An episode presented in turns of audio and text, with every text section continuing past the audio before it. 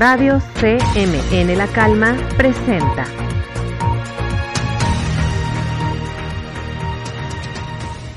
Bienvenidos a un nuevo programa de Radio CMN La Calma. La semana pasada les hablé sobre la cancelación de la candidatura de Félix Salgado Macedonio. Pues bien, en días pasados se dio a conocer que Morena ya había encontrado a una candidata sustituta, que resultó ser nada más y nada menos que Evelyn Salgado Pineda, hija del ex candidato. De acuerdo al portal elpaís.com, la candidata se registró el sábado pasado en el Instituto Electoral de Guerrero después de que el Comité Nacional de Elecciones de Morena diera a conocer su nombramiento por videoconferencia. Salgado Pineda ha asegurado que el compromiso, si gana, es el de gobernar los seis próximos años, y descarta que su nombramiento sea una artimaña para ayudar a su padre a obtener el cargo de gobernador. La decisión ha generado en el partido estatal un fuerte descontento, y son numerosas las voces que ven con desconfianza la encuesta interna y la postulación de Salgado Pineda. En torno al 30% de los consejeros estatales del partido no apoyan la decisión de que la hija de Félix Salgado sea definitivamente la elegida. Pero este no ha sido el único caso en el que un familiar reemplaza algún cargo político o candidatura. Según el portal animalpolitico.com, en las elecciones de 2018, en al menos una decena de casos en este proceso electoral, familiares de políticos y funcionarios obtuvieron una candidatura. Tal fue el caso de Miguel Ángel Yunes en Veracruz, quien es hijo del que era en ese entonces gobernador de ese estado y aspirante al mismo puesto, Rodrigo Galloso Cepeda, hijastro del gobernador de Morelos, Graco Ramírez y candidato a la gobernatura, o Erika Alonso, esposa del ex gobernador de Puebla, Rafael Moreno Valle, y candidata por ese estado. Los invito a seguir al pendiente de todas las actualizaciones de este caso. El lunes pasado, una estructura con un tramo de vagones de la línea 12 del metro de la Ciudad de México se derrumbó. Según el portal elpaís.com, un sondeo divulgado este miércoles por el Gabinete de Comunicación Estratégica ha revelado que el 82,7% de los mexicanos considera que la tragedia fue causada por una negligencia de las autoridades locales. De acuerdo con el sondeo, el 39,2% considera que el accidente fue por falta de mantenimiento, el 23% por problemas de construcción y el 17,9% por corrupción durante la construcción. La tragedia ha dejado 25 personas fallecidas y 79 heridos. La línea 12 del metro, inaugurada en 2012 como obra del entonces alcalde y actual secretario de Relaciones Exteriores, Marcelo Ebrard, ha estado envuelto en polémica desde el principio. El tren acabó costando mucho más de lo que se había prometido, y entre 2014 y 2015 se suspendieron parte de sus operaciones por numerosos fallos. Después de lo sucedido, muchas personas alertaron a través de redes sociales que es urgente que las autoridades capitalinas comiencen a realizar obras de mantenimiento en las estaciones del metro, para que no ocurra otra tragedia como la de la línea 12. Muchas personas han utilizado sus redes sociales para exigir justicia para las víctimas, e incluso se hizo viral el hashtag no fue accidente, fue negligencia, argumentando que el gobierno estaba al tanto del estado de la línea del metro y aún así no hizo nada para evitar esta situación. Todo el equipo de Radio CMN La Calma se solidariza y manda su más sentido pésame a todos los familiares de las víctimas de este suceso. El 28 de abril, en Colombia, miles de personas salieron a la calle para protestar en contra de una nueva reforma tributaria del presidente Iván Duque. La reforma pretendía subir impuestos para recaudar más ingresos para el Estado. Se pretendía subir el IVA, principalmente de los productos de primera necesidad, servicios públicos y funerales. Ante las protestas de los ciudadanos, el gobierno decretó toque de queda y usó a la fuerza militar para frenar a los manifestantes. Según el portal Rolling Stones Colombia, se contabilizaron al menos 180 casos de violencia policial en el país entre la mañana del 28 de abril hasta la mañana del 3 de mayo, y desafortunadamente, las cifras siguen en aumento a medida que se desarrollan nuevas movilizaciones. Duque, ante la ola de manifestaciones, retiró el proyecto del Congreso, pero las protestas que fueron en un principio contra esa medida, ahora son para evidenciar la pobreza y los abusos de poder que existen en el país sudamericano. Las autoridades decidieron militarizar Cali, pero las manifestaciones han continuado, especialmente tras el primero de mayo, el Día Internacional de los Trabajadores, en zonas como Bogotá, Medellín, Barranquilla y Bucaramanga, De acuerdo al portal milenio.com, ante estos hechos, la Organización de las Naciones Unidas y la Unión Europea han llamado a la calma y se han sumado a las denuncias de uso excesivo de la fuerza, hechos que la Policía Nacional se comprometió a investigar. Igual que con la nota anterior, remarcamos la solidaridad de parte de todo el equipo de Radio CMN en la Calma hacia los ciudadanos de Colombia. Y a ustedes que nos escuchan, los invitamos a mantenerse informados para entender mejor esta situación y a dar máxima difusión a la información para que más personas puedan conocer lo que pasa. Los dejo con mi compañero Daniel, quien nos hablará sobre la absolución del Güero Palma en Estados Unidos. Adelante, Daniel. El capo de cártel de Sinaloa fue absuelto del delito de delincuencia organizada, tras permanecer en el penal del Antiplano, Estado de México. Sin embargo, fue reaprendido y trasladado a la Ciudad de México. Héctor Luis El Güero Palma Salazar salió la madrugada de este martes de la prisión del Antiplano en el municipio de Almoloya de Juárez, Estado de México tras ser absuelto por un juez de distrito del delito de delincuencia organizada, mismo que ordenó su libertad inmediata el sábado. Sin embargo, fue reaprendido y trasladado a la Ciudad de México. Sin embargo, el capo, al salir del penal en medio de un fuerte dispositivo de seguridad, no obstante, por una posible nueva orden de aprehensión, fue detenido nuevamente y será trasladado a la Ciudad de México. Sin embargo, el capo, al salir del penal en medio de un fuerte dispositivo de seguridad, no obstante por una posible nueva orden de aprehensión, fue detenido nuevamente y será trasladado a la Ciudad de México. De acuerdo con Milenio, los detalles no fueron precisados por el cuerpo de abogados consultados. Ahora pasaremos con mi compañera Daniela Velasco, que nos hablará sobre el agotamiento de preventa de camionetas Bronco. La semana pasada se llevó a cabo la preventa digital en México de las nuevas camionetas Ford Bronco, que sin duda alguna fue todo un éxito, ya que en tan solo 40 minutos se agotaron. Tengamos en cuenta que para poder ser de los primeros en apartar, tuvieron que dar un anticipo de 20 mil pesos. Sin embargo, todavía no se sabe con exactitud su fecha de entrega. Ahora pasamos con nuestra compañera Luz Andrea Salgado, quien nos contará con más detalles cómo se vivió la vacunación a maestros. La vacunación a los maestros en Jalisco fue un gran paso para nuestro futuro. La Miss Vilma Romero, docente de nuestra escuela, recibió la vacuna contra el COVID-19 el domingo pasado en el auditorio Benito Juárez. Y así nos lo contó. Hoy domingo, 10 de la mañana, me toca mi día de vacunación. Iniciamos el día haciendo la cola como muchísimos maestros y les estaré reportando en un ratito más cuánto tiempo puse y cómo me fue. Su experiencia fue grata gracias a la organización de enfermeras y doctores, quienes le dieron indicaciones de no ingerir alcohol ni cafeína. Es muy importante mantener estas dos semanas siguientes sin beber alcohol ni fumar aquellos que sí lo hagan y uh, bueno, seguir cuidándonos. Um, en caso de sentir algún dolor, pues solamente paracetamol. Afirmó. También nos compartió los posibles efectos secundarios, como dolor, cansancio, entumecimiento y malestar corporal, entre otros. Agradecemos a Miss Vilma por mantenernos al tanto de los detalles. Pasamos con Daniela, quien entrevistó a alguien que todos conocemos en la escuela. Los escuchamos. Muy buenas tardes tengan todos ustedes. El día de hoy nos acompaña el señor Toño, quien se encarga de la cooperativa del colegio.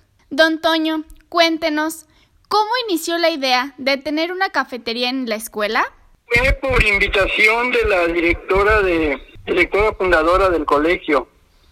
Ella era cuñada de Maripaz y mm, conociéndose la invitó para que colaborara con, con ellos a atender a los niños de, del Colegio México Nuevo. ¿Cuánto tiempo tiene formando parte del colegio? Desde antes de su fundación, cuando, cuando inició, eh, una de mis hijas, Gemita, eh, ayudaba al nuestro fundador, director, al profesor Alberto Godínez, en las entrevistas, entrevistas a maestros. Ella es psicóloga educativa, entonces le ayudó en eso. Y así, así se formó como una especie de, de empresa familiar con, con visiones de, de alto mundo. ¿Qué es lo que más extraña de la vida antes de la pandemia? Eso ustedes, la, el alumnado, la, la atención de, de ustedes para nosotros y de nosotros para ustedes. Pues don Toño, esto es todo. Muchísimas gracias por brindarnos un poco de su valioso tiempo. Que tenga Gracias muy a ustedes. día. Igualmente que nos po- podamos reunir pronto. Muchas gracias, buen día. Ahora pasamos con nuestra compañera Luz Andrea Salgado, quien nos dará más información acerca del EDELAF que se llevará a cabo. Con el fin de promover la actividad física y participación social, este año habrá una edición virtual del EDELAF a nivel intercolegial, el cual tendrá lugar el viernes 14 y sábado 15 de mayo. Para poder participar, se deben inscribir a la plataforma o aplicación en la UDCMN. Los invitamos a participar y seguir la inauguración a las 8 de la mañana a través del Facebook Live Colegio México Nuevo Oficial, este 14 de mayo. Escuchamos a Mónica Maldonado con más detalles acerca del encuentro La Calma y de la Feria de Ciencias. Adelante, Moni. Gracias, Luz. El pasado 3 de mayo fue la Feria de Ciencias de Secundaria. Este evento virtual empezó a las 7.30 de la mañana. En este evento compitieron también los campus Santa Anita, Querétaro y Puebla, aparte del nuestro, La Calma. También este jueves 6 de mayo fue el concurso de expresión escrita de bachillerato. En este evento virtual compitieron los alumnos seleccionados de todos los años de bachillerato. Este evento comenzó a las 9 y media de la mañana y contaba con jueces con muy impresionantes currículums. Muy bien, ahora vamos con mi compañera Andrea que nos hablará sobre la sequía en Guanajuato. Adelante, Andrea. Gracias, Moni. Debido a la sequía en Guanajuato, se ha descubierto una iglesia que permaneció sumergida por más de 40 años. La iglesia ha sido identificada como el Templo de la Virgen de Dolores, la cual fue construida a mediados del siglo XIX. Se tiene documentado que era el centro de la comunidad de El Zangarro, comunidad que existió desde el virreinato, porque se encontraban las oficinas del registro civil y la vicaría de la entonces conocida como Villa Real de Mina de Guanajuato. Andrea también nos preparó una nota sobre la demanda millonaria que ganó Paola Pliego después de haber quedado fuera de los Juegos Olímpicos por un resultado equivocado de antidoping. Los invito a escucharla. Adelante, Andrea. Gracias, hermano. La esgrimista Paola Pliego demandó a la CONADE por acusarla de un falso positivo en las pruebas de antidopaje, dejándola fuera de los Juegos Olímpicos de Río de Janeiro en 2016. La demanda concluyó a favor de Paola, pues la CONADE deberá pagar 15 millones de pesos, informa ESPN.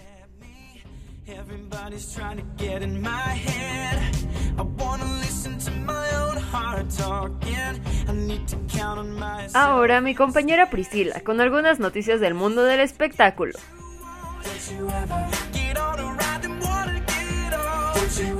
El actor Zac Efron es uno de los más populares en Hollywood, pero en sus últimas horas se ha vuelto viral por su nueva apariencia, lo que le ha ganado hasta las burlas. Su rostro se ve completamente distinto, lo que ha generado que los memes se desborden sobre el tema. ¿Qué le pasó? ¿Se operó? ¿La imagen es editada? Zac aparece con los pómulos más pronunciados, sus labios lucen más abultados y sus ojos mucho más hundidos, pues el resto de su cara parece estar hinchado.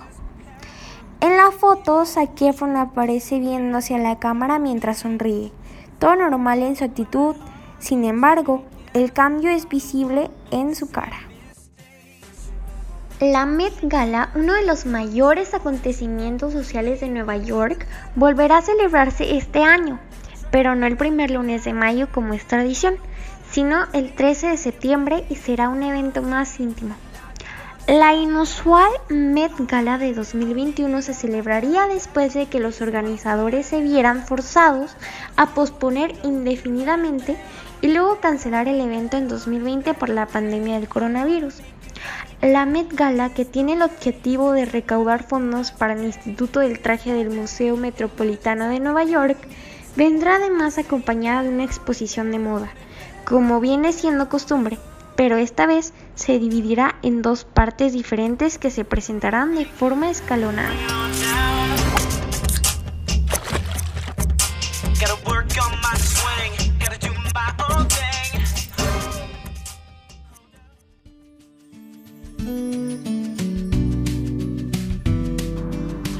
Continuamos con mi compañera Mónica Maldonado y los saludos de la semana.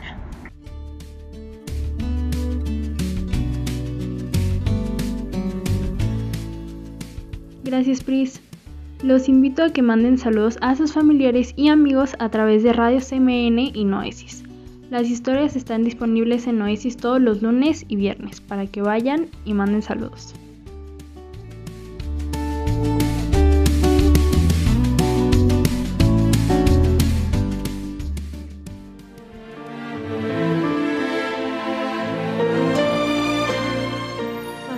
Pasamos con Servando, que nos hablará sobre los estrenos y recomendaciones en las aplicaciones de streaming. Adelante, Servando.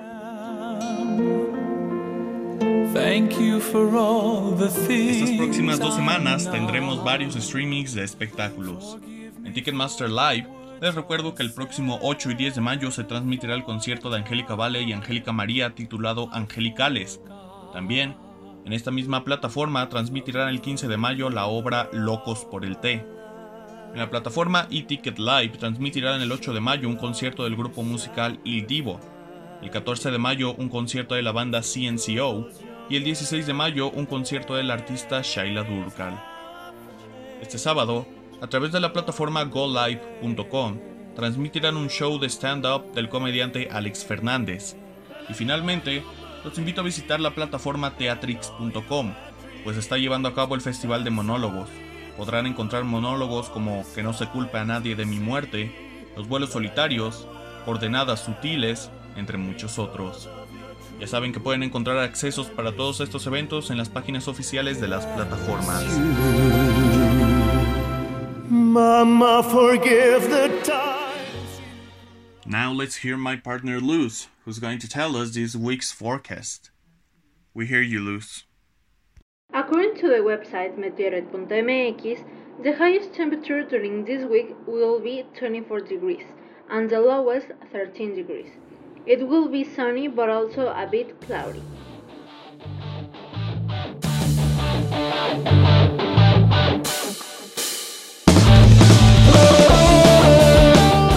Para concluir la emisión, vamos con los cumpleaños de esta semana. ¿Te escuchamos, Priscila?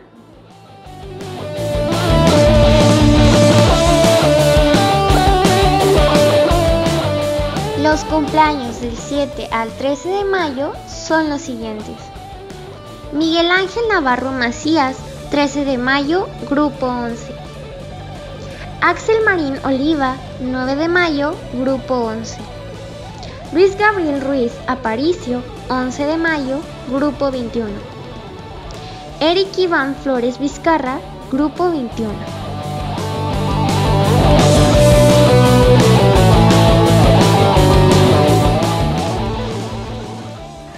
Esto ha sido todo por esta semana. En esta emisión utilizamos las siguientes piezas musicales. Zac Efron Bet On It de High School Musical 2 bajo la licencia de UMG en nombre de Walt Disney Records, UMPI Latin Author Perf, Broadcast Music Incorporated y Walt Disney Music Company. Mamá de Il Divo bajo la licencia de distribución de Simco Limited con Sony BMG Music Entertainment Limited, Heavy Metal Happy Birthday por Karmakar y música instrumental alegre y relajante de Epidemic Sound en Cosmo Música. Mama, thank you for who I am. Thank you for all. Antes de despedirnos, les queremos desear un feliz Día de las Madres a todas las mamás que nos escuchan. Muchas gracias por su amor, cariño y apoyo. Les mandamos un abrazo gigante y deseamos que pasen un excelente día. Les damos las gracias a todos por habernos escuchado una emisión más y nos vemos en la siguiente emisión de Radio CMN La Calma.